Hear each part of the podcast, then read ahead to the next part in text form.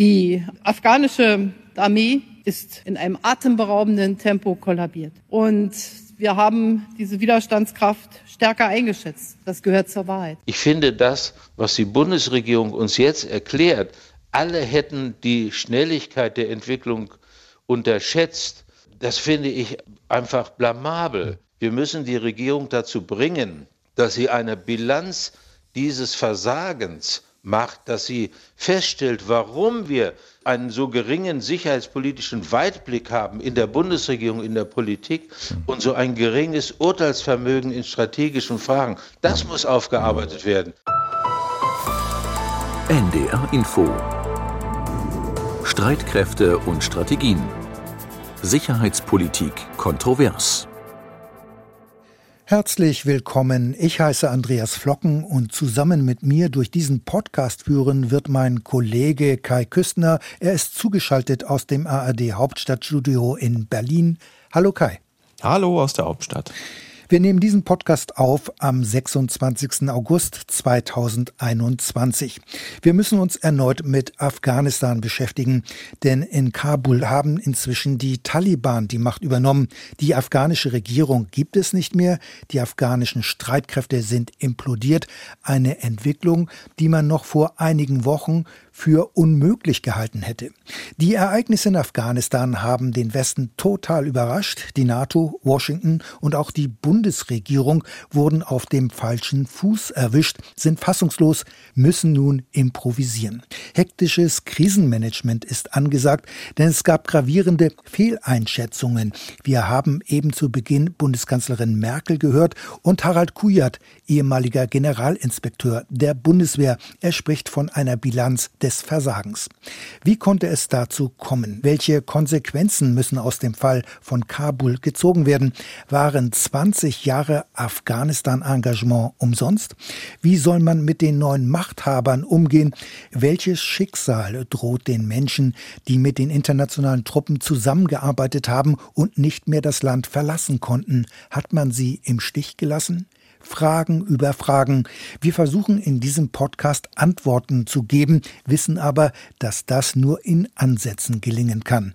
Kai, die Ereignisse in Afghanistan haben auch den Ablauf unseres Podcasts etwas durcheinandergebracht. Genau, wir werden diesmal auf die sicherheitspolitischen Notizen verzichten. Das ist den Ereignissen am Hindukusch geschuldet. Wir werden uns aber, wie angekündigt, mit den Wahlprogrammen und Aussagen der Bundestagsparteien zur Sicherheitspolitik und Bundeswehr beschäftigen in einem Schwerpunkt. Er wird diesmal allerdings weiter nach hinten rutschen. Wir thematisieren in diesem Schwerpunkt die Position der Unionsparteien, der FDP und der Grünen. Um die anderen drei Bundestagsparteien wird es dann in der kommenden Podcast-Folge am 10. September gehen.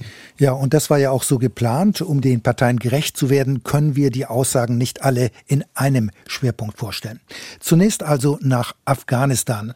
Die jüngste Entwicklung am Hindukusch wird weitreichende Auswirkungen haben, nicht nur auf die Sicherheitspolitik. Ich denke, das kann man bereits jetzt schon so sagen. Wir wollen daher unter anderem der Frage nachgehen, warum die hochgerüsteten und jahrelang intensiv ausgebildeten Sicherheitskräfte plötzlich die Waffen gestreckt haben und überwiegend kampflos ihre Stützpunkte aufgegeben haben. Doch zunächst wollen wir nach Berlin blicken und schauen, wie die Bundesregierung mit der neuen Situation umgeht. Es galt ja mit einer Evakuierungsoperation so viele Schutzbedürftige wie möglich aus Kabul herauszuholen, deutsche Staatsbürger, aber auch Ortskräfte und andere bedrohte Menschen. Die Bundeswehr ist in Marsch gesetzt worden und das dafür notwendige Bundestagsmandat hat das Parlament in dieser Woche in einer Sondersitzung gebilligt, nachträglich, das ist zulässig bei Gefahr im Verzug. Zuvor hatte aber die Bundeskanzlerin eine Regierungserklärung abgegeben. Wir alle zusammen, die wir in Afghanistan engagiert waren, also die gesamte internationale Koalition, wir alle haben die Geschwindigkeit dieser Entwicklung ganz offensichtlich unterschätzt. Und das gilt auch für Deutschland.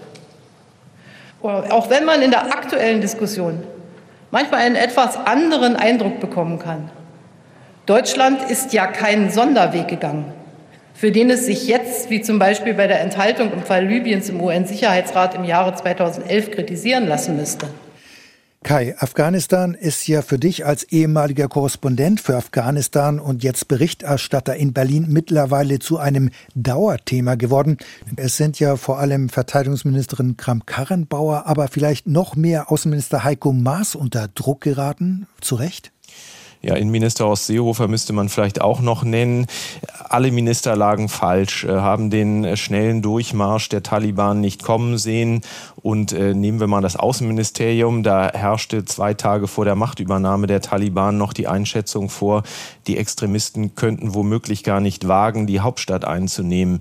Jetzt hat Heiko Maas ja versucht, die Last so ein bisschen auf die Schultern des äh, Bundesnachrichtendienstes abzuwälzen, die das ähnlich sahen, aber schwer schwer wiegt, dass Mars Warnungen, wie wir ja hier im Hauptstadtstudio recherchiert haben, aus seiner eigenen Botschaft in Kabul lange äh, ignoriert hat. Der stellvertretende deutsche Botschafter hat in seinem Lagebericht an dem Freitag vor der Machtübernahme der Taliban nach Berlin gekabelt, dass es über längere Zeit dringende Aufrufe zum Handeln gegeben habe, verbunden mit dem wörtlichen Hinweis, wenn das an irgendeiner Stelle diesmal schiefgehen sollte, so wäre dies vermeidbar gewesen. Dann haben wir auch nachgezeichnet die Ereignisse an dem Wochenende der Taliban-Machtübernahme. Man wollte vor Ort in Kabul die Botschaft evakuieren, bekam aber erst am Sonntag grünes Licht aus Berlin. Da war es schon äh, zu gefährlich geworden, im Konvoi zum Flughafen zu fahren. Man musste sich von den Amerikanern zum Airport ausfliegen lassen. Also auch am Ende muss man sagen, da sind äh, Ministersessel ins Wackeln geraten hier in Berlin, Innen-, Außenverteidigung. Aber nun ist in wenigen Wochen Bundestagswahl. Deshalb ist äh, überhaupt nicht klar, ob da ein Ministersessel wirklich umkippt. Ich glaube es zu diesem Zeitpunkt eher nicht. Aber dass die Entrüstung so groß ist, hat auch mit dem Thema Ortskräfte zu tun, nehme ich jedenfalls an. Ja, absolut, weil sich ja an diesem Beispiel Ortskräfte besonders anschaulich aufzeigen lässt, wie die Bundesregierung eben nicht handelte, als sie noch handeln konnte. Die Grünen würden sagen, bewusst, weil die Regierung das Thema Migration nicht im Wahlkampf haben wollte eigentlich ist es seit Monaten, seit Mai so gewesen, dass wir Hauptstadtjournalisten regelmäßig in fast jeder Begegnung mit den Sprechern der Bundesregierung in dieser Bundespressekonferenz nachgefragt haben, ob man sich nicht jetzt äh, anders um die Helfer der Bundeswehr kümmern müsste. Es gab ja immer die Zusage, die Bundesregierung lässt sie nicht im Stich aber es sind halt viel zu wenig ähm, nach Deutschland gekommen in den Monaten, in denen das noch möglich war. Besonders eingespannt und daher auch besonders emotional angefasst davon ist Markus Grotian, der Vorsitzende des Patenschaftsnetzwerks Afghanische Ortskräfte, der sich ähm, auch in die Bundespressekonferenz gesetzt hat und der Regierung tatsächlich unterlassene Hilfeleistung vorgeworfen hat und das könnte uns thematisch auch nochmal beschäftigen in einer der nächsten Sendungen, der darauf hinweist, dass da Gefahren drohen in Bezug auf Afghanistan-Veteranen. Ich lese viel, dass in diesen Stunden und Tagen viele Veteranen retraumatisiert werden. Und ich kann Ihnen sagen, warum. Wir sind moralisch verletzt. Moralische Verletzung ist eine Kategorie in der Psyche. Und das Fatale, wir sind nicht vom Vorgehen der Taliban verletzt, denn Taliban waren Gegner. Der Gegner tut Dinge, die uns überraschen sollen. Deshalb ist er unser Gegner. Wir sind von der eigenen Regierung moralisch verletzt und das ist beschämend. Merkel hat im Bundestag versucht, das zu erklären, hat von einem Dilemma gesprochen. Hätte man die Ortskräfte früher ausgeflogen, hätten die anderen Afghanen das als Signal des Im Stichlassens verstanden. Aber klar ist dabei natürlich auch, dass andere Länder da schneller waren und dass äh, nun viele schutzbedürftige Afghanen tatsächlich im Land äh, zurückgeblieben sind. Am 26. September wird ja gewählt, das ist gar nicht mehr so lange hin. Wird denn das Thema Afghanistan aus deiner Sicht auch den Wahlkampf beherrschen? Ich wüsste eigentlich nicht, wie sich das Thema noch raushalten lassen könnte aus dem Wahlkampf, auch weil es einfach so viele Schichten ja hat, die es abzutragen, die es aufzuarbeiten gilt. Auch die Frage, wie blamiert steht jetzt der Westen eigentlich da? Wie glaubwürdig kann man in Zukunft äh, überhaupt noch geopolitisch handeln? Das wird ja auch ausstrahlen auf noch laufende Einsätze wie den in Mali, wobei noch nicht ganz klar ist, wie genau und auf zukünftige Auslandsmissionen. Und ähm, das ist ja fast auch ein bisschen so ein Déjà-vu vom Jahr 2009. Damals hatte ja ein deutscher Oberst den Bombenabwurf auf zwei von Taliban entführte Tanklaster angeordnet. Diese Botschaft, dass dabei äh, viele Zivilisten auch ums Leben gekommen sein könnten, die platzte mitten in den Wahlkampf 2009. Plötzlich war Afghanistan da zum Thema äh, geworden. Und so ist es ja auch jetzt. Äh, und ich nehme wahr, man sagt ja immer so ein bisschen Auslandsverteidigungsthemen, das würde eigentlich für Wahlentscheidungen nicht so wirklich eine Rolle spielen. Jetzt bin ich mal gespannt. Aber jedenfalls scheint das Thema Afghanistan bei den Menschen auf großes Interesse zu stoßen. Also und auch die Anteilnahme am Schicksal der Afghanen ist aus meiner Sicht groß. Ja, Kai. Und eine der vielen Fragen ist, wie geht es denn nun am Hindukusch weiter? Versuchen wir mal in die afghanische Zukunft zu schauen. Die Taliban hatten sich ja zunächst in einer ersten Pressekonferenz überraschend moderat gegeben. Ist das Show oder gibt es wirklich die Taliban 2.0? Also in gewisser Weise kann man von Taliban 2.0 schon insofern sprechen, als sie ja wirklich über einen hochmodernen Propagandaapparat verfügen. Die große Frage ist, wenn sie jetzt ihr freundliches Gesicht gezeigt haben, sagen, dass sie Frauen arbeiten lassen wollen, dass keiner wirklich etwas zu befürchten habe, zeigen sie damit ihr wahres Gesicht. Ich habe da große Zweifel. Es gab ja auch schon Berichte, auch von Seiten der Vereinten Nationen, über Gräueltaten. Ähm, die große Hoffnung, und man muss ehrlicherweise sagen, das ist so ein bisschen ähm, die einzige Hoffnung, die man hat von Seiten des Westens, ist, dass die Taliban verhandeln wollen, dass sie auch wieder wollen, dass Geld ins Land fließt. Ich habe Verteidigungsministerin Kram-Karrenbauer vor kurzem gefragt, wie viel Vertrauen sie in die Gespräche hat. Und äh, sie hat geantwortet, es gebe eine belastbare Bereitschaft zu Verhandlungen und äh, das jedenfalls bis zu dem Zeitpunkt Bestand hatte, was verhandelt worden sei. Wie lange das äh, sozusagen von Dauer sein wird, hängt, glaube ich, von Entwicklungen und Entscheidungen auch innerhalb der Taliban ab. Auch da gibt es unterschiedliche Flügel.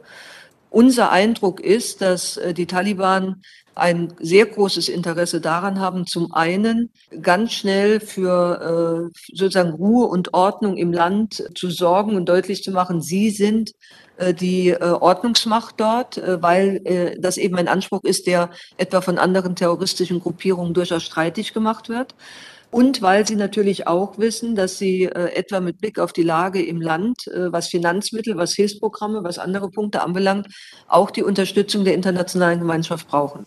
Ein Problem beim Blick in die Zukunft dürfte ja sein, dass die Taliban keine homogene Gruppe sind, wie die Verteidigungsministerin ja angedeutet hat. Ja, tatsächlich. Äh, Experten sagen uns, die Taliban bestünden mindestens aus vier verschiedenen Strömungen. Da gibt es die Führungsriege plus äh, die Verhandler, die in Doha, in Katar sitzen, die eigentlich gemeinsam das Sagen haben sollten. Dann gibt es aber auch noch das aus religiösen Hardlinern bestehende Haqqani-Netzwerk und dann gibt's die eher jüngeren Kommandeure, die jetzt den militärischen Sieg errungen haben. Und die Frage ist, wer sich da von wem eigentlich steuern lässt und ob die politische Führung, selbst wenn sie das wollte, die anderen Strömungen eigentlich an die Leine legen und wirklich steuern kann. Kai, vielleicht hilft uns ein Blick in die Vergangenheit. Wo liegen denn die Wurzeln der Radikal-Islamisten? Also die Taliban entstammen ja ursprünglich den äh, während des Kriegs gegen die Sowjets zu Hunderten in äh, pakistanischen Flüchtlingslagern entstandenen Koranschulen, den sogenannten Madrassas, äh, da der Westen sich nach dem Zusammenbruch der Sowjetunion aus der Region wirklich komplett zurückgezogen hatte. Und das ist ja auch so ein bisschen der Vorwurf, dass dadurch ein Bürgerkrieg dort Anfang der 90er wirklich blutig ausbrechen könnte.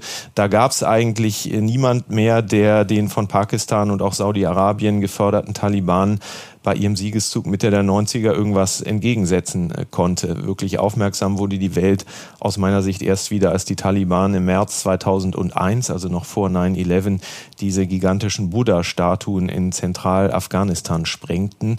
Äh, die Extremisten herrschten dann von 96 bis 2001, errichteten eine wirklich brutale Schreckensherrschaft Wir wissen das mit öffentlichen Hinrichtungen im Fußballstadion von Kabul, mit dem Verbot für Mädchen zur Schule zu gehen, für Frauen das Haus zu verlassen, mit dem Abschaffen von Musik, Film, Sport, äh, dem Drachenfliegen, äh, so eine Art Nationalsport in Afghanistan. Wer die Taliban von damals kennt, hat Zweifel, ob es sich nicht jetzt eher um eine Selbstverharmlosung handelt, wenn sie sozusagen eine freundliche Maske aufsetzen. Worin sich aber alle einig sind, ist, dass die Taliban schon zum Ende ihrer äh, Regierung damals, also im Jahr 2001, überhaupt nicht in der Lage waren, dieses Land irgendwie zu regieren oder zu verwalten. Und das ist die kleine Hoffnung, dass sie daraus lernen, dass sie wissen, man ist da irgendwie auf den Westen angewiesen. Mhm. Ähm, die Taliban haben jetzt die Macht in Afghanistan übernommen. Die gewählte Regierung ist geflohen, allen voran Präsident Ghani.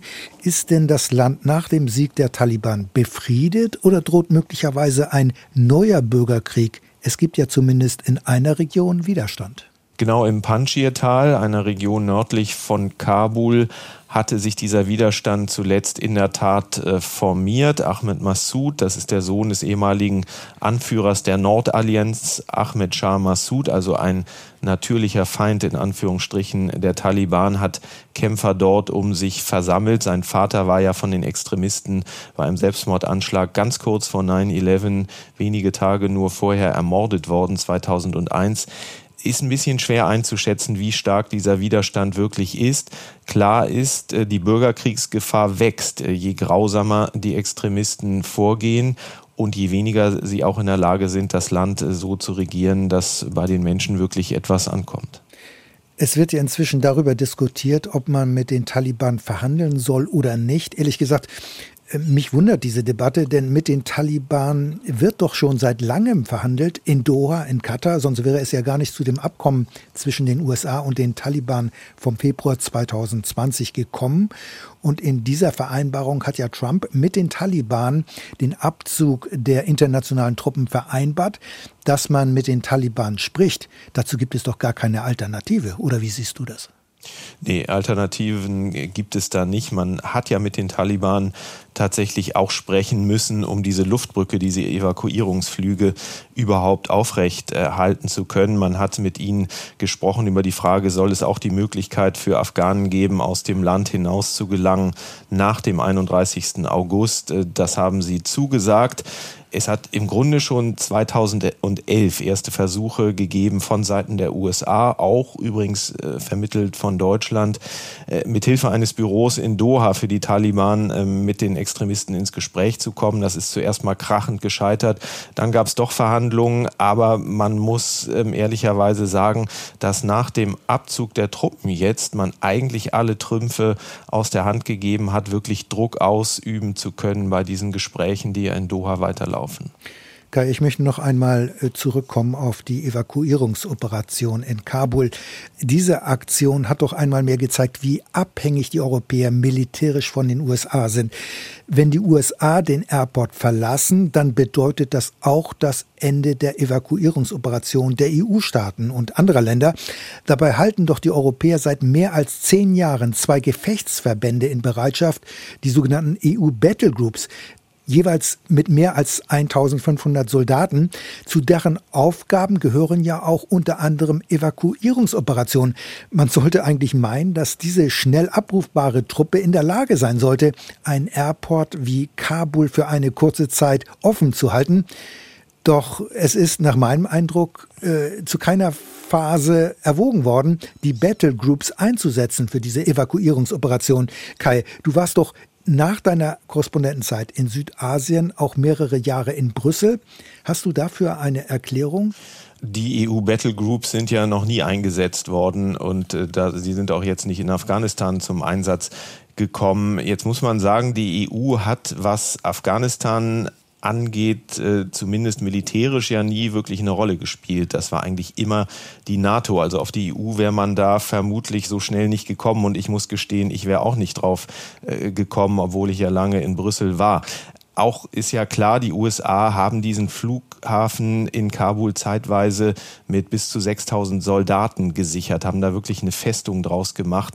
Das ist schon eine ziemliche Aufgabe, wenn jetzt die EU Battle Group aus 1500 bis 2000 Soldaten besteht, weiß ich nicht, ob sie dazu in der Lage gewesen wäre. Aber ganz, ganz grundsätzlich stellt sich aus meiner Sicht natürlich die Frage, warum man eigentlich immer so abhängig von den USA ist, militärisch. Auch schon was das Abzugsdatum angeht. Ähm, da war ja von vornherein klar, die USA gehen raus, dann muss der Rest auch raus, weil die natürlich Fähigkeiten wie Luftunterstützung haben, auf die man von Seiten der Bundeswehr auch unbedingt und dringend angewiesen ist. Aber es gibt durchaus Stimmen, etwa von Norbert Röttgen, dem Vorsitzenden des Auswärtigen Ausschusses, die durchaus die Frage aufwerfen, ob nicht die Europäer, ob nicht die EU künftig irgendwann mal in der Lage sein muss, in Zukunft so etwas wie diese Luftbrücke in Kabul selber auf die Beine stellen zu können.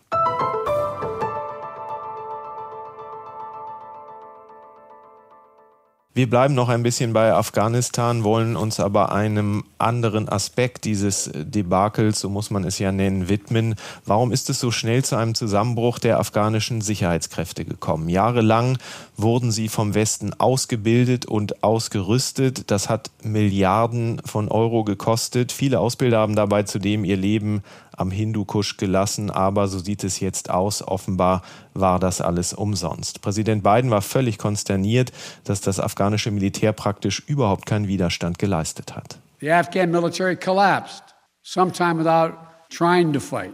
We spent over a trillion dollars. We trained and equipped an Afghan military force of some 300,000 strong, incredibly well equipped a force larger in size than the militaries of many of our NATO allies. We gave them every tool they could need. We paid their salaries, provided for the maintenance of their Air Force, something the Taliban doesn't have. Taliban does not have an Air Force. We provided close air support. We gave them every chance to determine their own future. We could not provide them was the will to fight for that future. Tja, ein fassungslos klingender Präsident äh, Joe Biden.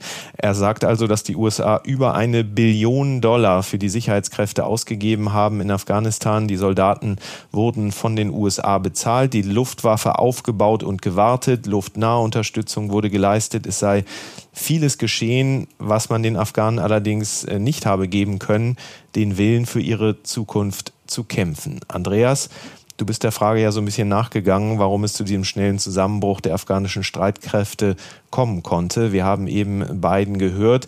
Für mich klingt das alles auch so ein bisschen nach dem durchsichtigen Versuch, die Schuld komplett den Afghanen anzulasten, nach dem Motto, wir haben alles versucht, aber die waren eben unbelehrbar. Aber mit dieser Meinung steht Biden ja nicht ganz alleine da.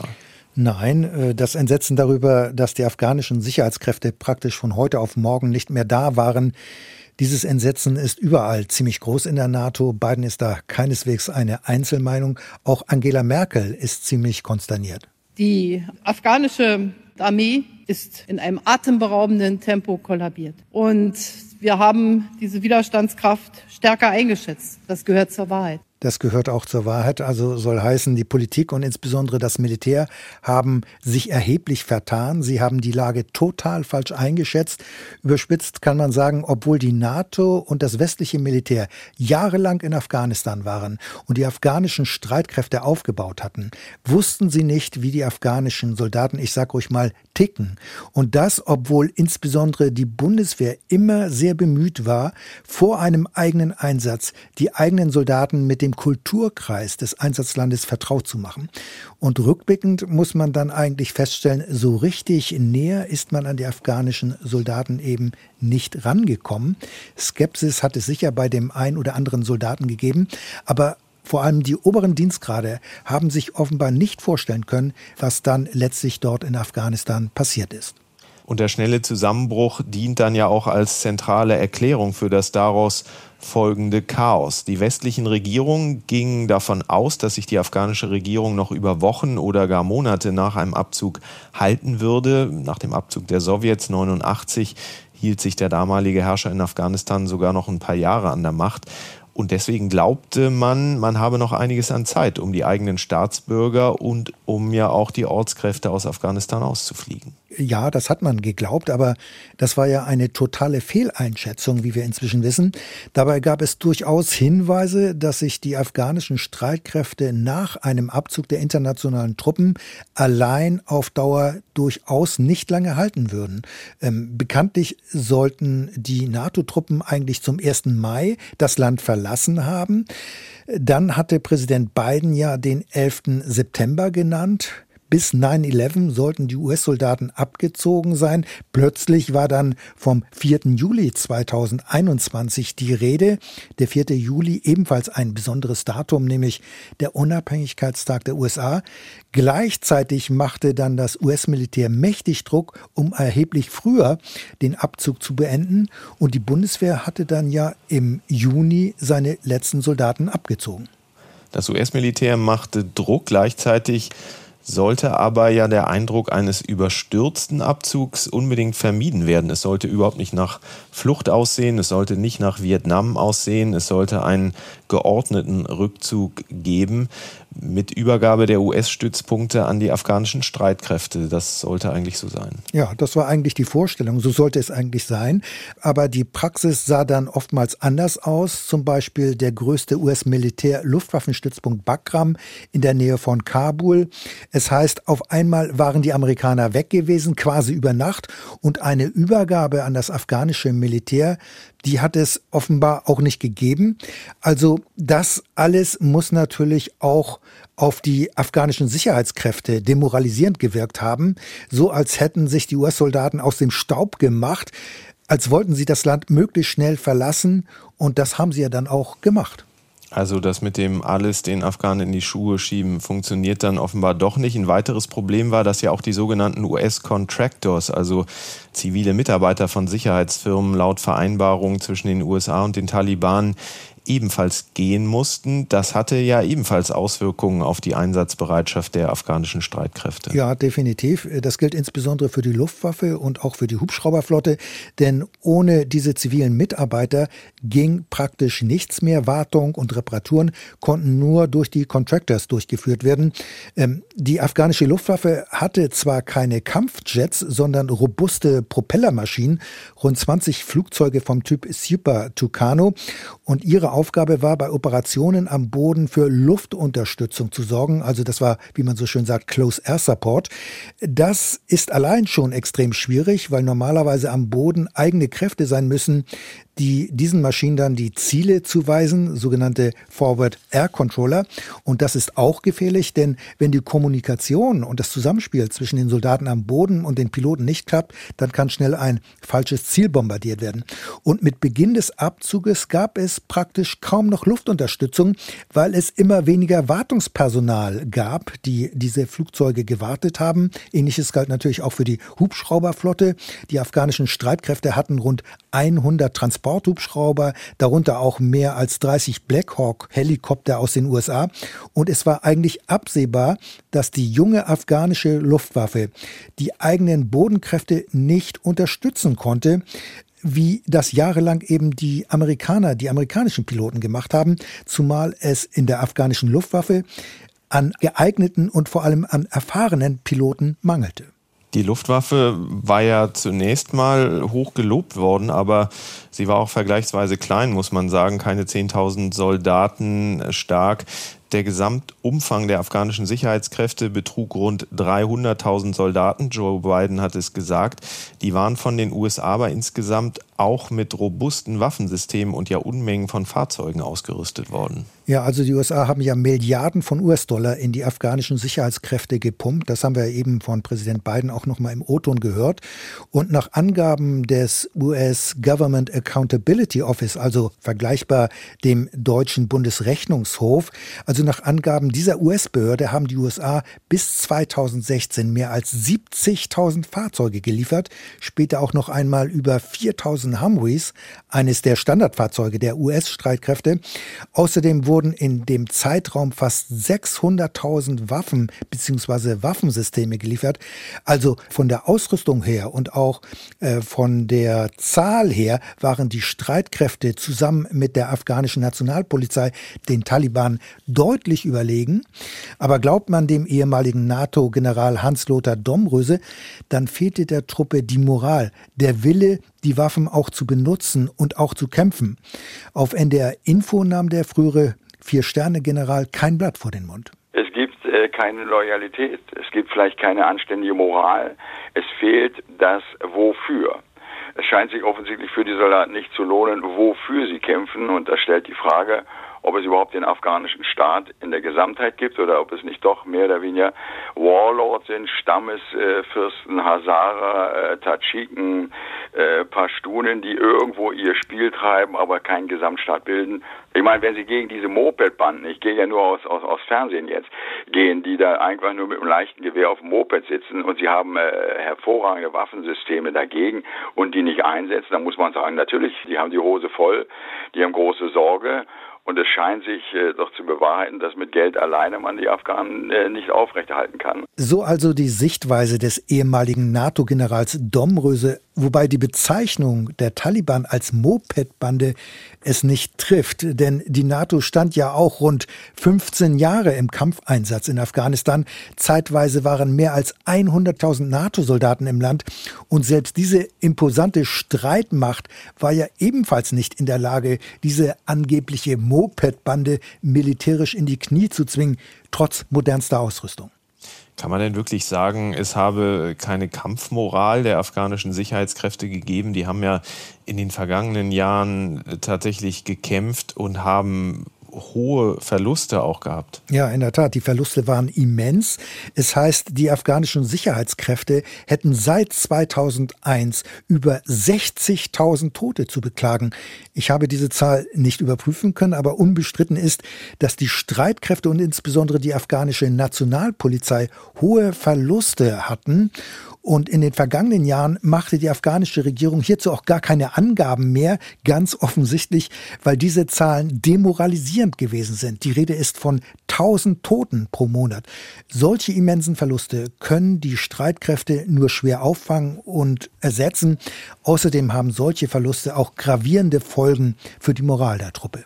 Ein weiterer Faktor war ja wohl auch das Afghanistan-Dauerthema Korruption. Die kam offenbar auch im Sicherheitsapparat häufig vor. Der Sold wurde von den Vorgesetzten nicht immer an die Soldaten weitergegeben oder es wurden in den Listen Soldaten geführt, die gar nicht existierten. Also da wurden für Geistersoldaten von oberster Stelle ähm, wurde da Geld überwiesen. Geld, das vor allem aus dem Ausland, aus den USA kam. Ja, Korruption und Vetternwirtschaft war und ist in Afghanistan ein großes Problem, aber natürlich auch, dass viele Soldaten einfach desertierten aus den verschiedensten Gründen, zum Beispiel, weil ihr Verband verlegt wurde in eine ganz andere Region oder weil sie nicht wie zugesagt bezahlt wurden. Also die Gründe waren vielfältig. Und man war ja auch regelmäßig Angriffen der Aufständischen ausgesetzt. Es gab immer wieder Anschläge. Das mag auch dazu geführt haben, dass Soldaten desertiert sind. Hinzu kommt sicher auch, dass man in der Regel nicht viel mit der Zentralregierung in Kabul anfangen konnte. Die Loyalität galt vor allem der eigenen Ethnie und der eigenen Volksgruppe und nicht dem Staatspräsidenten oder der Regierung in Kabul. Und wirkliche Signale ähm, des Zusammenhalts hat ja die Regierung, die Zentralregierung in den letzten Tagen auch nicht unbedingt ausgesendet. Lass uns noch mal über die Strategie der Taliban sprechen. Wir haben vorhin festgestellt, zahlenmäßig und auch von der Ausrüstung her waren sie den afghanischen Sicherheitskräften eigentlich klar unterlegen. Trotzdem waren sie letztlich erfolgreich. Sie kontrollieren jetzt Kabul und praktisch das ganze Land und äh, von wegen Mopedbande das ging alles erheblich schneller, als man erwartet hatte. Ja, die Taliban agierten ja vor allem zunächst in den ländlichen Gebieten. Dort waren sie seit Jahren präsent in den jeweiligen Distrikten oder in den Provinzen mit einer Art Schattenregierung. Sie übten auf diese Weise auch Einfluss aus auf die Dorfältesten oder lokale Entscheidungsträger. Drohungen und Einschüchterungen gehörten dabei ebenfalls zu ihrem Instrumentarium. Die Taliban traten den NATO-Truppen und später dann auch den afghanischen Sicherheitskräften nicht in einer Art offener Feldschlacht gegenüber. Nein, sie verübten vielmehr Anschläge Anschläge, attackierten Außenposten der Sicherheitskräfte und verschwanden dann wieder. Und auf diese Weise sorgen die Taliban immer wieder für Unruhe. sie setzten dabei zudem auf die psychologische Kriegsführung, setzten auf soziale Medien. Ihre Botschaft verbreiten sie ja bis heute unter anderem über Twitter oder andere Kanäle. Und sie machten immer wieder klar, dass die internationalen Truppen lediglich Besatzer waren. Und anders als die USA und die anderen Truppensteller hatten die Taliban Zeit. Und ähm, sie konnten also militärisch nicht bezwungen werden. Gleichzeitig war klar, dass die NATO-Truppen nicht auf Dauer im Land bleiben würden. Und dazu war ja auch der innenpolitische Druck bei den Truppenstellern zu groß, vor allem in den USA. Das hat man ja auch Barack Obama oft angelastet, dass er schon 2011 gesagt hat, 2014 äh, ziehen wir uns hier wieder zurück aus dem Land. Ähm, dann hat es ja unter US-Präsident Trump im Februar vergangenen Jahres dieses Abkommen mit den Taliban äh, gegeben. In dem haben die USA zugesagt, dass die internationalen Truppen abziehen würden zu einem bestimmten Datum. Ja, und das war ein großer Erfolg für die Taliban, denn sie hatten vorher zudem sichergestellt, dass die afghanische Regierung nicht mit am Verhandlungstisch saß. Das war auch ein verheerendes Signal an die afghanischen Soldaten. Für die Taliban war die Regierung in Kabul nur eine Marionette der Amerikaner und das Abkommen hat ja letztlich auch nach innen gezeigt, dass die Regierung in Kabul nicht viel zu melden hatte. Die Amerikaner haben dann sogar noch die afghanische Regierung so unter Druck gesetzt, dass diese Regierung 5000 Taliban aus den Gefängnissen entlassen musste. Und unter diesen Gefangenen waren auch erfahrene und kampferprobte Feldkommandeure. Und so mancher der freigelassenen Gefangenen organisierte dann auch nach Abzugsbeginn der internationalen Truppen die Angriffe auf Regierungstruppen oder Regierungseinrichtungen. Und nach dem Präsidentenwechsel im Weißen Haus hielt sich Joe Biden dann ja an die Vereinbarungen mit den Taliban, hielt an diesem bedingungslosen Abzug fest. Der Rückzug sollte zwar nicht am 1. Mai abgeschlossen sein, sondern, so hat er ja im April entschieden, noch bis zum 11. September hinausgezögert werden. Dann wollten die USA noch früher raus. Wir hatten den 4. Juli schon genannt, also noch ein symbolträchtiges Datum. Das hatte dann aber auch für die afghanischen Sicherheitskräfte erhebliche Konsequenzen. Ja, wir haben es ja bereits angedeutet. Jetzt musste auf einmal alles ganz, ganz schnell gehen. Äh, das heißt, es fanden praktisch auch keine geordnete Übergaben an die afghanischen Sicherheitskräfte mehr statt. Die Amerikaner waren plötzlich weg und die afghanischen Kräfte waren darauf überhaupt nicht vorbereitet und das hatte wahnsinnige Auswirkungen. Logistikketten wurden unterbrochen, Außenposten oder ganz andere Stützpunkte der afghanischen Streitkräfte wurden plötzlich nicht mehr versorgt, weil die Amerikaner in den Abläufen fehlten, beziehungsweise die Afghanen nicht entsprechend eingewiesen waren und die Folgen waren durchaus gravierend. Afghanische Soldaten bekamen plötzlich keinen Nachschub mehr, es mangelte an Treibstoff und auch mit der Lebensmittelversorgung klappte es nicht mehr. Truppenteile waren da plötzlich nicht mehr einsatzfähig oder nur bedingt einsatzfähig, weil es einfach keine Munition mehr gab. Und in der Schlussphase gab es viele Gerüchte, angeheizt natürlich auch durch die Propaganda der Taliban. Und schließlich flüchtete Präsident Ghani, aber auch andere Politiker oder Warlords verließen schnell das Land und die Soldaten saßen da in ihren Stützpunkten, zum Teil mit einigen wenigen Schuss Munition. Aber interessant ist ja zugleich, dass die Taliban in dieser Phase wirklich im Eiltempo eine Stadt nach der anderen unter ihre Kontrolle brachten. Also diese Provinzhauptstädte, wo man vorher immer dachte, das wird schwierig für sie. Und zwar ohne dass es zu größeren Gefechten oder Kampfhandlungen gekommen wäre. Das hatte aber Methode, beziehungsweise dahinter steckte ja eine Strategie, denn es war ja offenbar so, dass die Extremisten schon längst Verabredungen in den Provinzen getroffen hatten in den vergangenen Wochen und Monaten und auch in die Hauptstadt schon unbemerkt eingesickert waren. Ja, in der Tat. Und es gibt zudem Berichte, dass die Taliban in der Abzugsphase der internationalen Truppen immer wieder über lokale Stammesführer Kontakt zu den Kommandeuren der Stützpunkte aufgenommen hatten. Die Regierungstruppen wurden aufgefordert, ihre Waffen zu strecken, andernfalls würden sie getötet. Dabei spielte ergänzend eine Rolle, dass in den sozialen Medien der Taliban Fotos gepostet wurden, auf denen benachbarte Provinzen Provinzstädte ähm, zu sehen waren, in denen die Taliban bereits die Macht übernommen hatten, auch wenn es nur einige Gebäude gewesen sind.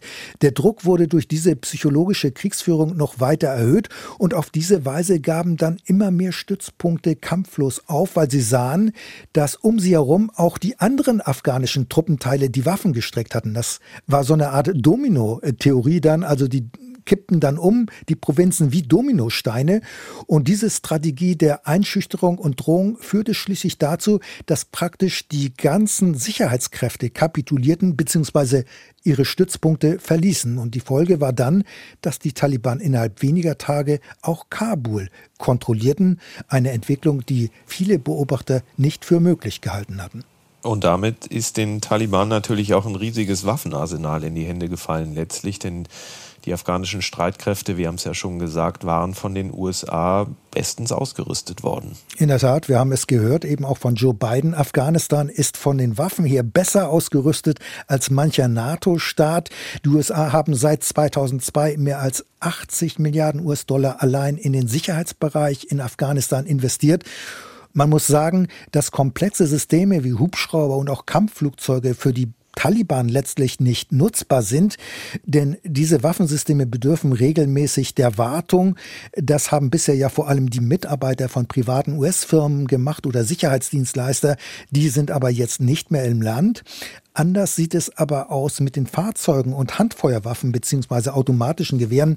Auf Fernsehbildern und Videos ähm, waren ja bereits Taliban zu sehen, die in Humvees unterwegs waren. Solche Bilder erkennen wir aber auch schon aus dem Nordirak, denn damals, als die Terrororganisation IS, also der sogenannte Islamische Staat, die Millionenmetropole Mosul unter seine Kontrolle gebracht hatte, damals hatten ebenfalls die von den USA ausgebildeten irakischen Sicherheitskräfte beim Anrücken der IS-Kämpfer fluchtartig ihre Stützpunkte verlassen und sind abgetaucht. Und eine ähnliche Entwicklung haben wir nun in Afghanistan erlebt. Einige Taliban haben sich ja auch die Uniformen der afghanischen Streitkräfte angezogen und zu befürchten ist, dass viele Waffen auf dem Schwarzmarkt auftauchen werden oder aber an militante Gruppen oder auch Terroristen äh, weitergegeben werden oder dort landen. Und 2016 räumte das Pentagon ein, dass mehr als eine Million Waffen an irakische und afghanische Sicherheitskräfte geliefert worden seien und davon würden rund 900.000 M4 oder M16 Sturmgewehre vermisst. Und schon damals gab es die Befürchtung, die Waffen seien in die Hände der Taliban und des IS geraten. Und das gilt natürlich auch für die Munition. Also der sogenannte Ausbildungs- oder Ertüchtigungsansatz kann leicht dazu führen, dass Waffen und Gerät schnell in falsche Hände geraten. Streitkräfte und Strategien. Der Schwerpunkt. Die Bundestagswahl rückt näher. Am 26. September wird gewählt. Wie aber sehen die Positionen der Parteien aus mit Blick vor allen Dingen auf die Sicherheitspolitik und die Bundeswehr? Damit wollen wir uns beschäftigen in zwei Schwerpunkten. Wir beschränken uns dabei auf die Parteien, die im Bundestag wirklich sitzen. Heute geht es bei uns um die Unionsparteien, die FDP und die Grünen. Andreas, du hast dir die Wahlprogramme der Parteien angeschaut und mit den drei verteidigungspolitischen Sprechern der Fraktionen jeweils längere Interviews geführt. Erstmal eine Formalie vorweg. Warum diese Aufteilung? Warum heute Union, Grüne, FDP und im nächsten Podcast dann die anderen Bundestagsparteien. Ja, das hat pragmatische Gründe. Alle Wahlprogramme der Bundestagsparteien in einem Podcast vorzustellen, das wäre zeitlich einfach nicht zu schaffen. Das wäre ja dann deutlich über eine Stunde, die wir bräuchten. Daher getrennt, jeweils drei Fraktionen. Und warum heute Union, Grüne und FDP? Nun, dahinter steckt die Annahme, dass es ja zwischen FDP und CDU, CSU bei den Themen Sicherheitspolitik und Bundeswehr eine gewisse Nähe bei den Positionen gibt. Und die Grünen, die wollen ja ebenfalls Regierungsverantwortung übernehmen. Aber auch vor dem Hintergrund, dass hier Koalitionen denkbar sind, Schwarz-Grün oder Jamaika, das hat uns dann dazu gebracht, dass wir diese Konstellation machen, dass wir damit beginnen. Und warum dann noch zusätzlich die Gespräche mit den verteidigungspolitischen Sprechern? Ja, in den Wahlprogrammen sind Aussagen in der Regel sehr verkürzt und vereinfacht dargestellt. Einige Aspekte, die man erwarten würde, die tauchen dann auch gar nicht auf. Daher habe ich quasi als Ergänzung noch die drei Interviews geführt. Äh, die können wir hier natürlich nicht eins zu eins in diesen Podcast bringen und abbilden. Wir müssen uns auf den ein oder anderen O-Ton beschränken, aber in voller Länge stehen die Interviews auf der Internetseite von Streitkräfte und Strategien unter ndr.de-streitkräfte. Dort können sie abgerufen werden. und wir haben die Links dann auch in die Shownotes gepackt.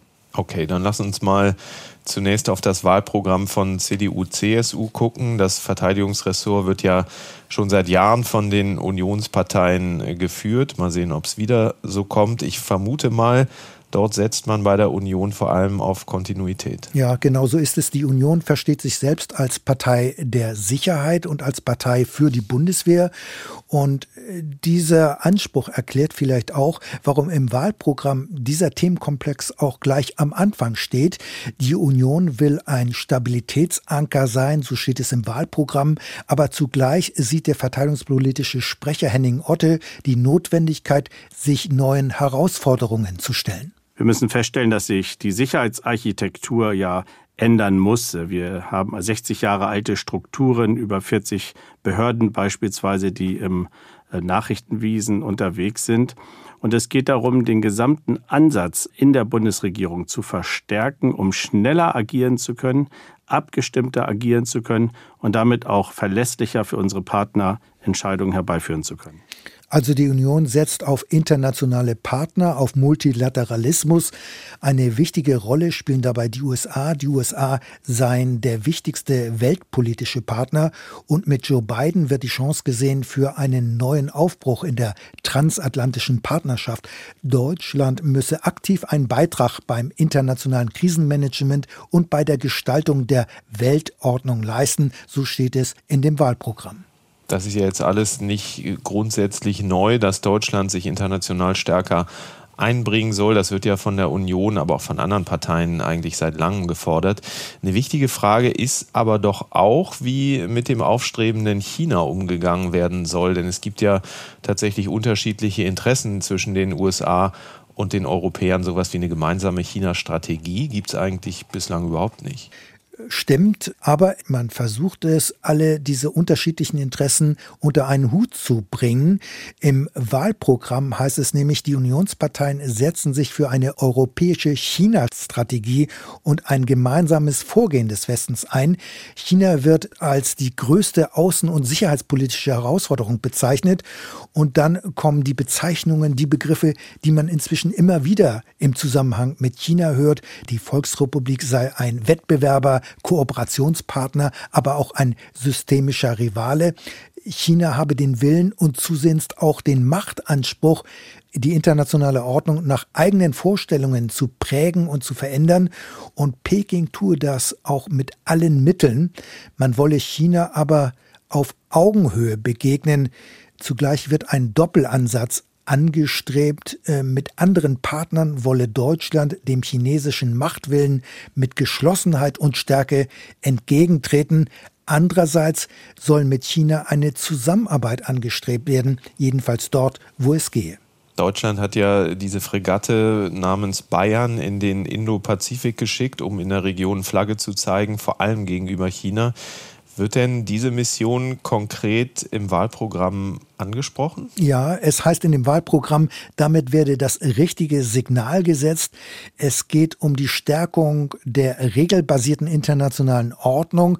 Betont wird zugleich die Notwendigkeit von engen Partnerschaften, also mit Australien, Neuseeland, Indien und Südkorea sowie Japan. Also China wird als die größte internationale Herausforderung gesehen. Die NATO arbeitet ja ebenfalls an einer China-Strategie für die Unionsparteien ist das Bündnis weiterhin die Sicherheitsorganisation Nummer eins. Und die Allianz soll daher ja auch weiter gestärkt werden, obwohl Deutschland, das muss man ja auch sagen, das 2-Prozent-Ziel weiterhin nicht erreicht. In der Tat, erwartungsgemäß wird sich klar zur NATO bekannt, auch weil ja die Sorge umgeht, die USA könnten das sicherheitspolitische Interesse an dem Bündnis verlieren, weil die USA ja zugleich auch eine pazifische Macht sind und Washington äh, guckt inzwischen ja auch mehr nach Asien als auf Europa.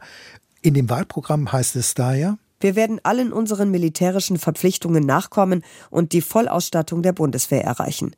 Deshalb werden wir die Zahl der Soldatinnen und Soldaten der Bundeswehr gemäß Personenstrukturmodell auf 203.000 aufstocken.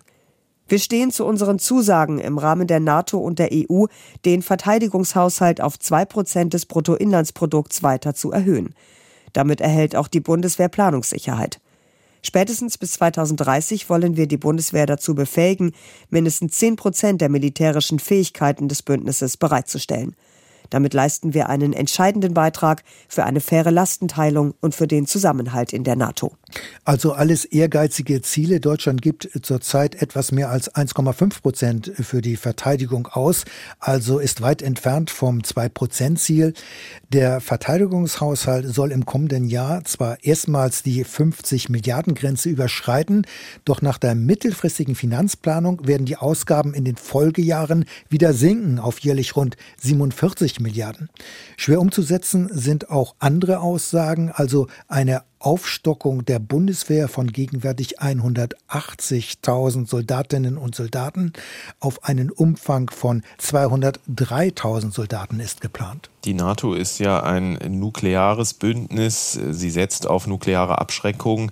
In Deutschland lagern US-Atomwaffen. Diese sollen im Fall der Fälle von deutschen Tornado-Kampfflugzeugen ins Ziel gebracht werden. Nukleare Teilhabe heißt hier der Fachbegriff. Anfang des Jahres ist ja der Atomwaffenverbotsvertrag der Vereinten Nationen in Kraft getreten. Deutschland und die anderen NATO-Staaten haben diesen Vertrag nicht unterzeichnet.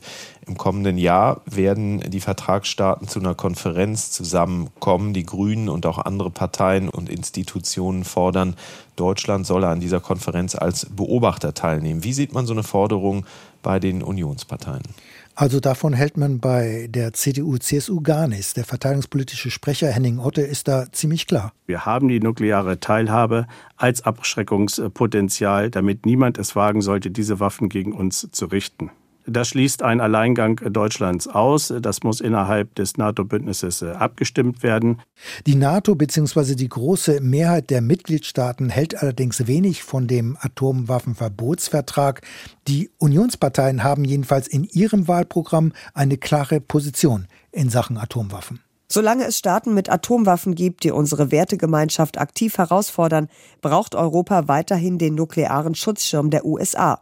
Und bleibt die deutsche Beteiligung an der nuklearen Teilhabe im Rahmen der NATO ein wichtiger Bestandteil einer glaubwürdigen Abschreckung im Bündnis. Wir stehen dafür, dass Deutschland sich entschlossen zur Fortsetzung seiner nuklearen Teilhabe innerhalb der NATO bekennt und die notwendigen Mittel dafür bereitstellt. Stichwort notwendige Mittel. Damit ist ein Nachfolgesystem für den altersschwachen Tornado gemeint. Die SPD hat sich ja in der Großen Koalition quergelegt und eine Entscheidung über ein Nachfolgeflugzeug blockiert. Darüber soll nun nach der Bundestagswahl entschieden werden. Nach der Bundestagswahl muss auch das Dauerstreitthema bewaffnete Drohnen irgendwann entschieden werden. Seit mehr als zehn Jahren wird ja darüber gestritten. In der SPD gibt es weiterhin Bedenken. Die Sozialdemokraten meinen, man habe das Thema noch nicht ähm, ausführlich genug ausdiskutiert. CDU, CSU können das aber überhaupt nicht nachvollziehen. Ja, die Unionsparteien fordern ja seit Jahren die Bewaffnung von Drohnen und diese Forderung wird auch noch einmal im Wahlprogramm erwähnt und zwar in dem Abschnitt beste Ausrüstung für die Bundeswehr gewährleisten. Dort ist von einer heute selbstverständlichen Bewaffnung von Drohnen die Rede zum Schutz der Soldatinnen und Soldaten und weiter heißt heißt es, die jüngsten Kämpfe um die Region Bergkarabach hätten deutlich gemacht, wie stark kriegerische Auseinandersetzungen von Drohnen geprägt würden. Bei möglichen Koalitionsverhandlungen ist diese Forderung nach bewaffneten Drohnen aus Sicht des CDU-Verteidigungspolitikers Henning Otte letztlich nicht verhandelbar. Unabhängig von den äh, Koalitionskonstellationen müssten wir unseren Soldatinnen und Soldaten diese Möglichkeit zur Verfügung stellen. Das ist heute ähm, unseren Soldaten nicht mehr zu vermitteln, äh, dass der Deutsche Bundestag sich hier nicht durchringen wird äh, oder will. Die CDU-CSU steht ganz klar für die Bewaffnungsfähigkeiten von Drohnen äh, zum Schutz unserer Truppe. Die Bewaffnungsmöglichkeiten äh, von Drohnen zum Schutz unserer Bundeswehr äh, wird äh, für die äh, Union ein Punkt sein, den wir in den Koalitionsvertrag zwingend hineinbringen. Da sehen wir keinen Verhandlungsspielraum. Also für die Union ist es keine Frage, es muss bewaffnete Drohnen für die Bundeswehr geben. Da wird man auch bei eventuellen Koalitionsverhandlungen nicht nachgeben. Dann wollen wir jetzt mal weiterspringen zum Wahlprogramm der FDP, aber noch beim Thema bewaffnete Drohnen bleiben. Dazu findet sich aber nichts im FDP-Programm, oder? Ja, weil die Bewaffnung von Drohnen zum Schutz von Soldaten für die Liberalen eine Selbstverständlichkeit ist. Deshalb hielt man es für nicht notwendig, diesen Punkt in das Wahlprogramm aufzunehmen. Generell lässt sich feststellen, dass es doch ziemlich viel Übereinstimmung in sicherheitspolitischen Fragen mit den Unionsparteien gibt. Verteidigungsministerin Kramp-Karrenbauer und die Unionsparteien fordern ja schon lange einen Nationalen Sicherheitsrat. Die Forderung steht auch im Wahlprogramm der FDP. Wir fordern deshalb die Einrichtung eines nationalen Sicherheitsrats, der es ermöglicht, bei internationalen Herausforderungen vorausschauender und schneller planen, entscheiden und handeln zu können. Darüber hinaus braucht Deutschland eine politische Gesamtstrategie, die die Ziele und Prioritäten unserer Außen-, Verteidigungs- und Entwicklungspolitik festlegt. Wir Freie Demokraten wollen zudem, dass Deutschland im Sinne eines vernetzten Ansatzes drei Prozent seines Bruttoinlandsprodukts in internationale Sicherheit, 3D, Defense, Development und Diplomacy investiert, so seine in der NATO eingegangenen Verpflichtungen erfüllt, seine Entwicklungspolitik verstetigt und seine Diplomatie stärkt. Also genau wie CDU, CSU stellen sich auch die Liberalen hinter das 2-Prozent-Ziel der NATO. Damit aber nicht der Eindruck einer Schieflage entsteht, dass man einseitig auf militärische Instrumente setzt, wird diese Forderung verknüpft, auch die Ausgaben für die Entwicklung und Krisenprävention zu erhöhen. Bei den Militärausgaben und auch bei der Frage der Bewaffnung von Drohnen sind die Aussagen von FDP und Union also weitgehend deckungsgleich. Wie sieht es mit der nuklearen Abschreckung aus? Ja, die FDP legt ebenfalls ein klares Bekenntnis zur NATO ab. Das Bündnis ist ja bekanntlich eine atomare Allianz. Also man hält Atomwaffen weiterhin für notwendig, bekennt sich aber auch zur Rüstungskontrolle. Äh, die führt ja mittlerweile ein Schattendasein, nachdem Trump Verträge wie den INF-Vertrag oder den Open Skies-Vertrag gekündigt hat.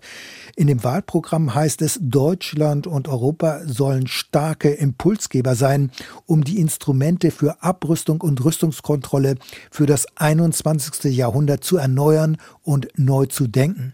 Die Liberalen fordern allerdings nicht den Abzug der taktischen US-Atomwaffen aus Deutschland.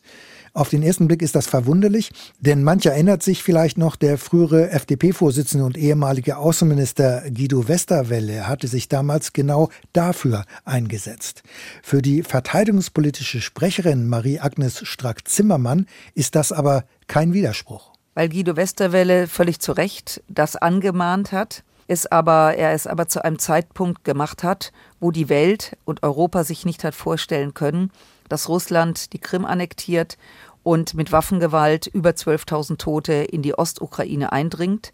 Plötzlich war das Thema Landes- und Bündnisverteidigung wieder hochrelevant. Guido Westerwelle hat es in einer Phase gefordert, wo wir davon ausgegangen sind, dass innereuropäische Konflikte, dass wieder Panzerrollen, überhaupt nicht vorstellbar sind. Also die Annexion der Krim durch Russland hat vieles kaputt gemacht. Für die FDP ist es aber notwendig, dass die Atommächte USA und Russland wieder an den Verhandlungstisch kommen, aber auch die Atommacht China. Peking spielt auf diesem Gebiet ja praktisch keine Rolle, was aber auch daran liegt, dass das Nuklearpotenzial der Chinesen in etwa dem der Briten oder Franzosen entspricht.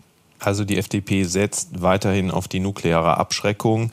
Wie aber hat sich die Partei zum Atomwaffenverbotsvertrag positioniert? Im Januar ist ja eine Vertragsstaatenkonferenz in Wien geplant und es gibt die Forderung, Deutschland solle als Beobachter doch bitte teilnehmen. Ja, also im Wahlprogramm steht hierzu nichts und deswegen habe ich diesen Punkt äh, bei der verteidigungspolitischen Sprecherin äh, Strack Zimmermann auch nachgefragt. Also äh, zu beobachten, wie dort verhandelt wird, ist natürlich von hoher Relevanz. Wir dürfen nicht vergessen, dass wenn es um das Nukleare geht, dass wir dort ähm, Player auf dieser Welt haben, wie Pakistan, wie der Iran, der auf dem Weg dorthin ist. Das sind Nuklearmächte oder würden es gerne werden. Insofern ist das hochinteressant und auch wichtig, dass wir diese Konferenzen begleiten. Also Strack Zimmermann ist der Meinung, Deutschland solle an dieser Konferenz als Beobachter teilnehmen.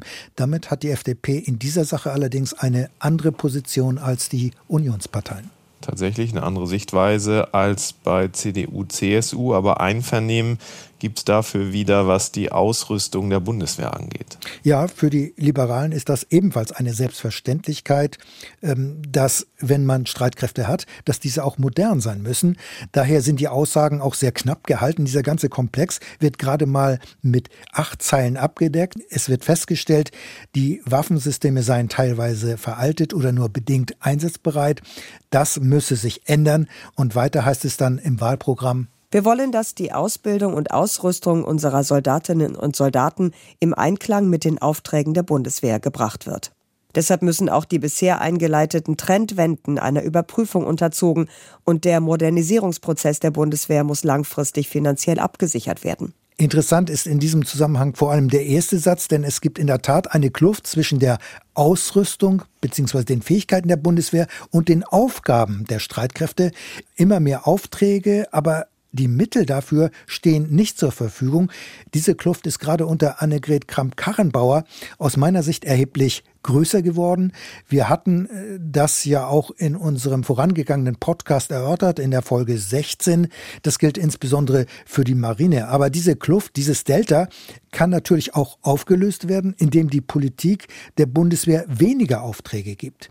Aber dann müsste natürlich die militärische Führung der politischen Führung auch mal klar sagen, das schaffen wir nicht. Aber das passiert praktisch nicht. Konkret, die Marineführung sagt ja, das schaffen wir auch noch und die Truppe muss das das dann alles ausbaden und in den nächsten Einsatz gehen mit Material, was unzureichend ist, beziehungsweise möglicherweise nur bedingt einsatzfähig ist.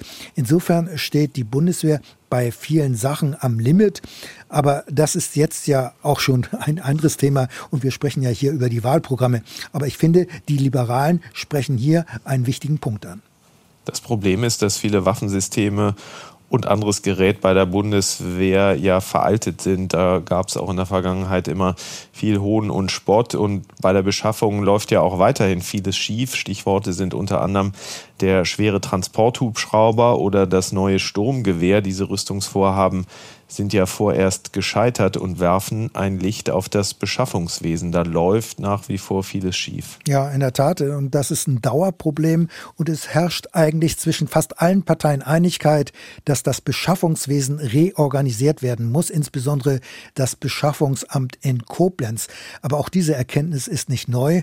Aber die Beharrungskräfte sind offenbar stärker als der Reformwille in der Politik. In der Tat muss die Beschaffung verändert werden. Dieses System ist starr. Das liegt dann alles in Koblenz. Ähm, wir haben in den 90er Jahren hat die Bundesrepublik viele Mitarbeiter, Mitarbeiterinnen entlassen, um Geld zu sparen. Das Know-how fehlt jetzt. Das heißt, diese überbordende Arbeit in Koblenz kann so nicht geleistet werden und dann kommen noch Fehler dazu, wie beim G36, wo die Ausschreibung dann auch noch falsch lief, weil in der Ausschreibung einem Konkurrenten noch die Möglichkeit gegeben wurde, nachzusteuern. Also da muss dringend was passieren. Also es wird so oder so einen neuen Anlauf geben, das Beschaffungswesen zu reformieren. Wer auch immer die Regierung bilden wird. Ob dieser Versuch dann aber erfolgreicher sein wird als alle bisherigen Bemühungen, das wird sich noch zeigen. Ich bin da eher skeptisch. Dann gucken wir mal, was passiert. Gut, dann wollen wir jetzt noch einen Blick auf das Wahlprogramm der Grünen werfen. Ein Streitpunkt in der Partei ist ja das Thema Bewaffnung von Drohnen. Große Teile der Basis lehnen diesen Schritt ab. Gleichzeitig wollen die Grünen aber auch Regierungsverantwortung übernehmen. Ja, die Grünen wollen gerne regieren, gegebenenfalls auch mit der Union. Wir haben aber eben schon von Henning Otte gehört, dass für die Unionsparteien eine Bewaffnung von Drohnen ein Muss ist. Auf dem Grünen Parteitag ist daher ein Beschluss gefasst worden, der eine Bewaffnung der Drohnen nicht mehr grundsätzlich ausschließt. In dem Wahlprogramm heißt es nämlich jetzt, Bewaffnete Drohnen wurden und werden vielfach auch von unseren Bündnispartnern für extralegale Tötungen und andere völkerrechtswidrige Taten eingesetzt. Ein solcher Einsatz ist für uns Grüne undenkbar und mit dem deutschen Verfassungs- und Wehrrecht nicht vereinbar. Gleichzeitig erkennen wir an, dass diese Systeme Soldatinnen in gewissen Situationen besser schützen können. Deshalb muss klargemacht werden, für welche Einsatzszenarien der Bundeswehr die bewaffneten Drohnen überhaupt eingesetzt werden sollen, bevor über ihre Beschaffung entschieden werden kann. Also die Grünen haben sich hier ziemlich bewegt. Diese Frage der Drohnen ist in meinen Augen jetzt kein Hindernis mehr für eine eventuelle Koalition mit den Unionsparteien. Also tatsächlich Bewegung, aber Es heißt ja gleichzeitig auch vor einer Entscheidung über eine Beschaffung soll klargemacht werden, für welche Einsatzszenarien der Bundeswehr bewaffnete Drohnen eingesetzt werden sollen. Was heißt denn das jetzt konkret? Wird es möglicherweise wieder lange Expertenanhörungen geben? Das hatten wir ja schon alles bei der jetzigen großen Koalition, aber eigentlich auch schon ja in den Jahren davor. Im Prinzip sind doch die Argumente pro und contra ähm, längst ausgetauscht. Ja, das stimmt. Äh, die Argumente sind ausgetauscht. Alle Aspekte wurden bisher oder wurden schon diskutiert und beleuchtet. Und daher habe ich den verteidigungspolitischen Sprecher der Grünen gefragt, was denn diese Aussage im Wahlprogramm in der Praxis bedeutet. An Tobias Lindner ging daher unter anderem die Frage, ob die Art des Drohneneinsatzes beispielsweise in ein Bundestagsmandat hineingeschrieben werden soll. Also um es ganz klar zu sagen, wir brauchen da jetzt keine neuen Kommissionen. Um was es uns geht, ist, äh, dass in dem Moment, wo ähm, der Bundestag sich entscheiden würde, äh, die Bewaffnung der Drohnen in Auftrag zu geben, also Munition zu bestellen, rechtssicher, rechtsverbindlich in den Einsatzregeln geklärt ist, wofür Deutschland diese Systeme einzusetzen bereit ist und wofür eben nicht. Also sowas nimmt man entweder ins Mandat rein, das ist rechtlich eine Möglichkeit, eine andere ist beispielsweise ein Maßgabebeschluss. Das haben wir häufiger im Haushaltsausschuss, der ja äh, für die sogenannten 25 Millionen Euro Beschaffungsvorlagen zuständig ist, dass man mit, der, mit dem Auslösen der Beschaffung, in dem Fall für die Munition, dann eben Maßgaben setzt. Und wie man das genau macht, sage ich Ihnen ganz ehrlich, ist eine Aufgabe von Juristen. Ich bin kein Jurist, aber genau das haben wir ja ins Wahlprogramm reingeschrieben, dass wir sagen, wenn, wenn man das juristisch sauber klären kann über irgendein Instrument, Bundestagsbeschluss, dann können wir uns vorstellen, Drohnen zu bewaffnen unter diesen engen Maßgaben. Also das war jetzt eine sehr, sehr lange Antwort. Es gibt zwar noch offene Fragen im Detail, aber ich denke, bei den Grünen wird es nicht mehr so eine Hängepartie geben wie bei der SPD. Die Grünen sperren sich nicht mehr gegen eine Beschaffung und gegen einen Einsatz von bewaffneten Drohnen. Das ist sicher ein großer Schritt. Ein anderes wichtiges Thema der Grünen ist aber auch der Abzug der taktischen US-Atomwaffen aus Deutschland und der hier ja jetzt schon mehrmals erwähnte Atomwaffenverbotsvertrag. Er ist Anfang des Jahres in Kraft getreten. Wir hatten uns damals ausführlich mit dieser Vereinbarung befasst in der Podcast-Folge 1 und auch mit den Gründen, warum die NATO-Länder und auch Deutschland diesen Vertrag ablehnen. Die nukleare Rüstung also ein wichtiges Thema für die Grünen auch im Wahlprogramm, oder? Ja, der grüne Anspruch ist eine atomwaffenfreie Welt. Die Frage ist nur, wie kommt man dahin? In dem Wahlprogramm geben sich die Grünen aber durchaus realistisch. Dort heißt es nämlich, wir wollen ein Deutschland frei von Atomwaffen und einen Beitritt Deutschlands zum VN-Atomwaffenverbotsvertrag. Eine Welt ohne Atomwaffen gibt es nur über Zwischenschritte. Als ersten Schritt sollte Deutschland als Beobachter an der Vertragsstaatenkonferenz teilnehmen. Darüber hinaus wollen wir in der kommenden Legislaturperiode folgende Prozesse initiieren. Eine internationale Initiative zur Reduzierung der Zahl von Atomwaffen, einen Verzicht der NATO auf jeden Erstschlag und eine breite öffentliche Debatte über die veralteten Abschreckungsdoktrinen des Kalten Krieges.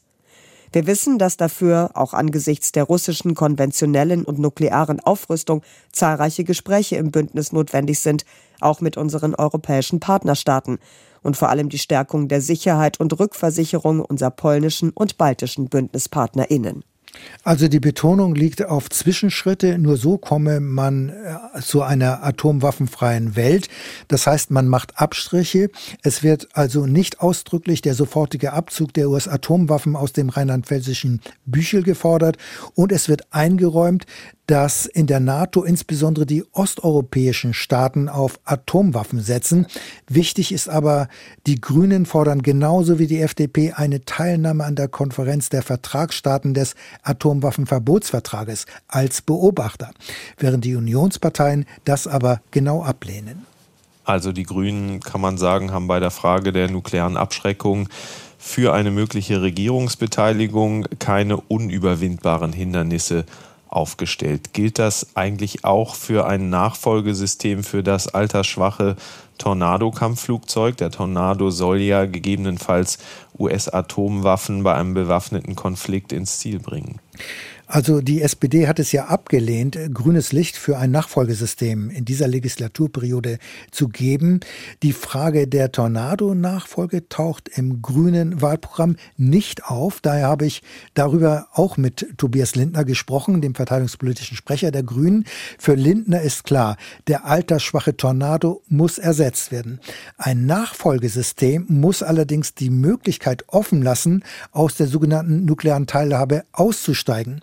Nukleare Teilhabe heißt, die Bundeswehr hat das Trägersystem, die USA stellen aber die Atomwaffen. Der Tornado erfüllt heute vielfältige Aufgaben in der Bundeswehr und nur eine davon ist die nukleare Teilhabe, mit der wir Grüne ähm, ja durchaus unsere ernsthaften Probleme haben. Und klar ist, ein Nachfolgemodell würde ja auch viele Aufgaben des Tornado übernehmen müssen. Was dann die nukleare Teilhabe betrifft, es geht für mich weniger darum, ob jetzt in den kommenden vier Jahren äh, sich so ein Fenster öffnet, äh, wo die NATO insgesamt sagen kann, wir brauchen die nukleare Teilhabe nicht mehr. Aber uns geht es darum, dass wenn ein Tornado-Nachfolger gekauft wird, man nicht damit die nukleare Teilhabe für weitere Jahrzehnte zementiert. Also um es ganz konkret zu machen, ich persönlich glaube, wird man sich für die amerikanische F-35 entscheiden. Dann wird man so eine Zementierung vornehmen. So ein Flugzeug fliegt man sicherlich 40 Jahre. Äh, und deswegen werden wir uns das sehr genau angucken nach der Wahl. Aber klar ist, der Tornado wird ersetzt werden müssen. Und das Verteidigungsministerium hat sich ja bewusst gegen die eben genannte F-35 entschieden, das modernste Kampfflugzeug der USA. Viele NATO-Staaten kaufen dieses Modell.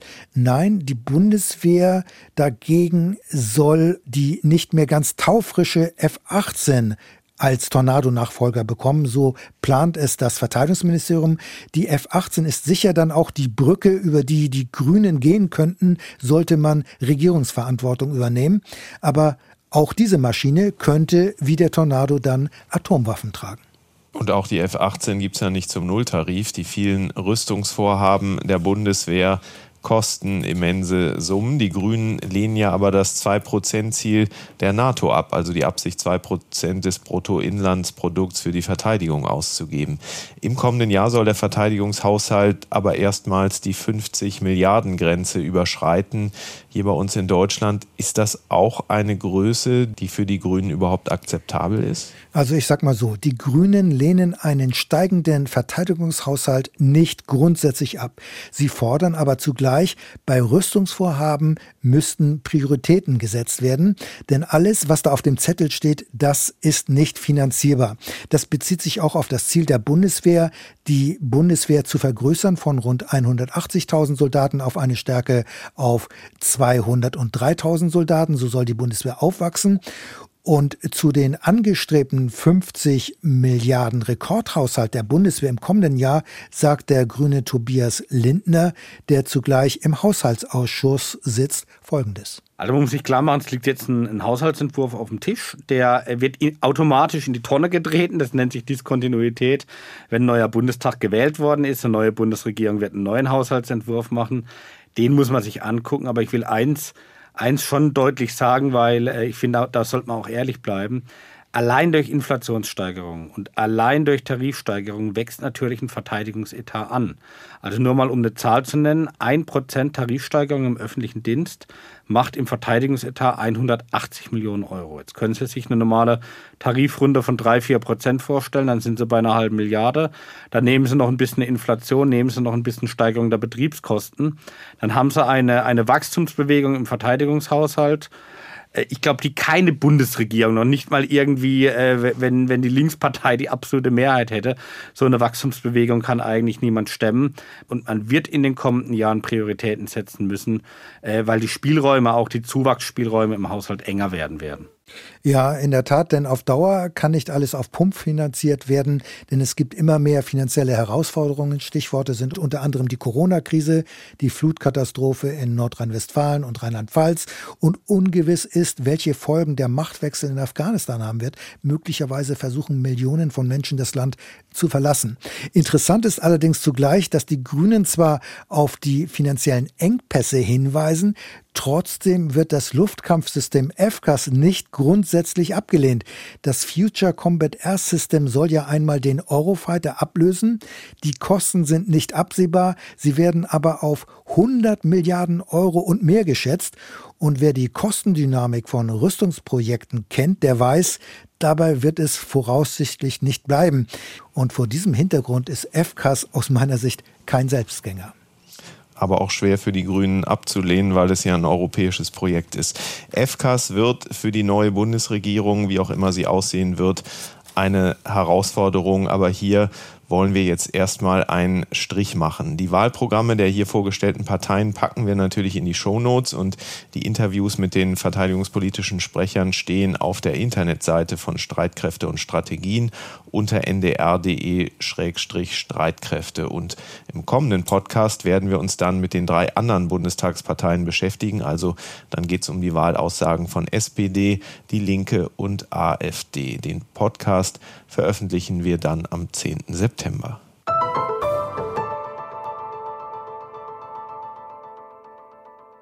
Und das war unser Streitkräfte und Strategien Podcast für heute aus aktuellem Anlass, eben wegen Afghanistan etwas anders gebaut als sonst. Haben Sie, hast du die sicherheitspolitischen Notizen zu sehr vermisst? Was war langweilig? Was sollten wir anders machen?